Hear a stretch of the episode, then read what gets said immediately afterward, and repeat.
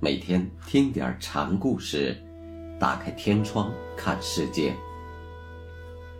禅宗登陆一节。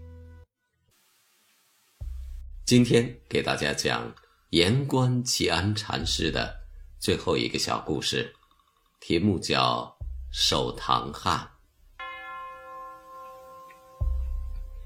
言官齐安禅师是一位龟脚突兀的僧人。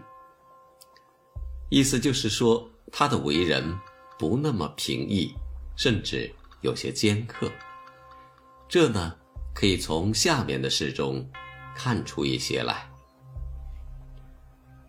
有一位叫法空的禅师来访问他，向他问了一些经典中的问题，禅师一一作答。之后，齐安对法空说。禅师到我这里也有段时间了，贫僧连东道主的行义也没有。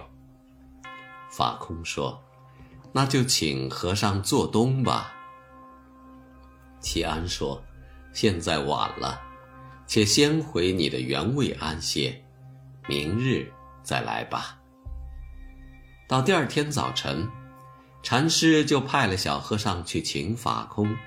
法空来了，齐安却看着小和尚说：“多，你这个小和尚，真的不懂事，叫你去请法空禅师，却给我弄了个守堂的家人来。这倒不是骂小和尚，而是在挖苦法空呢。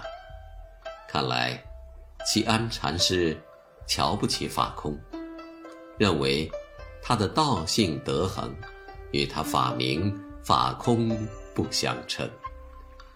来了就问经卷，失去了禅师的本色。齐安一一作答，是以事法对事法，所以回答了他的提问。这并不等于和提问者处于同一个层次上。挖苦法空。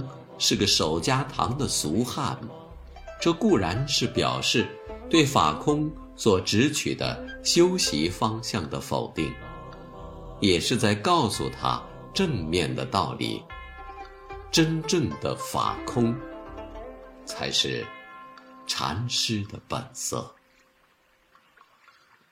言官齐安，原寄于公元八四二年。无疾而终。